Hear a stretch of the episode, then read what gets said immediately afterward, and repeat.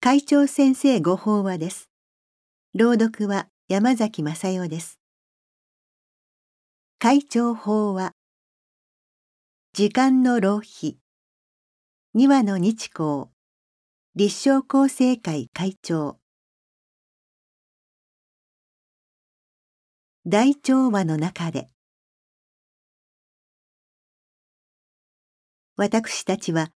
例えば一日中寝転んで無意に時を過ごすことを時間の無駄遣いと言ったりします。わずかな時間も惜しんで何かに打ち込む。それが有意義な時間の使い方であり、時間の浪費は人生の無駄に他ならないと。毎日を最後の一日だと思って生きなさいとは古代ローマの思想家セネカの言葉です。時間を無駄にしないよう、こうした心がけで日々を送ることが大事と昔から言われています。ただ、時間の浪費ということを天地自然に照らして考えると、時間そのものに縛られない、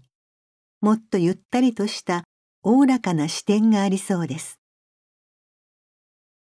仏道とは何かを表したある本に、日常の寄付士はすべて神通妙有と得得するとあります。毎日の生活はいずれの時も不思議な作用の連続であって、その不思議で自在な活動によって保たれている大きな調和の世界に今私たちは生かされているということです。宇宙が誕生した不思議その宇宙で生命体が存在するための要素を備えた惑星地球に人間として命をいただく不思議そして今天地自然の大調和の中で生かされていることの不思議このような大きな視点で時間の使い方を考えてみると自分の狭い考えであの時間は無駄とか浪費だとは言えない気がします。何もせずに寝転んでいる姿は怠けているようにしか見えないかもしれません。けれども仏法の本質からすれば人も物もすべての現象もどれ一つとして無駄なものはないと見えてきます。法の体は名語なく凡章なしという言葉もあるように自分勝手に凡夫と聖人を分別するような見方ではない神仏の大いなる働きを感じ取ることができます。不思議を感じよう。では、調和の世界に住む私たちにとって何が時間の浪費と言えるのでしょうか。私たちは皆この世に願って生まれてきたと法華経にあります。しかもそれは多くの人の幸せのためにと説かれています。つまり私たちは調和の世界の一員としてみんなが幸せに生きられるようその調和を保つために生まれかつ生かされているということです。すると人を傷つけるような言葉や態度自分さえ良ければいいといった身勝手な行いは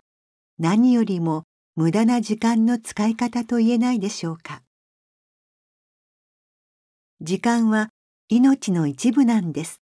といったアスリートがいますがこういう時間の浪費は命の無駄遣いとさえ言えましょう。ただ私たちは知らず知らずのうちにそうした命の無駄遣いをしがちです。人生の無常を痛感すると今生きているありがたさがはっきりとわかる。その自覚が精進の心を起こさせると学んだことがあります。自分が今生きていることの不思議とそのありがたさを自覚しないでただ漫然と過ごしているために私たちは調和を損なうような行いをしてしまうのかもしれません。道元禅師は生じ流転する自分の心身を顧みて自分よりも他の人が先に幸せになるようにと願う菩薩の心を起こしなさい。と書き残しています。無常。さらには絶妙のバランスでこの世を成り立たせている天地自然の不思議を感じたならば共に調和を築くものとしてお互いに尊重し合い仲良く生きなさいというお諭しでしょう。日本は今ちょうど草花の燃えいずる春を迎えています。その草花を目で楽しむことは命の不思議や無常を感じる感性にも通じます。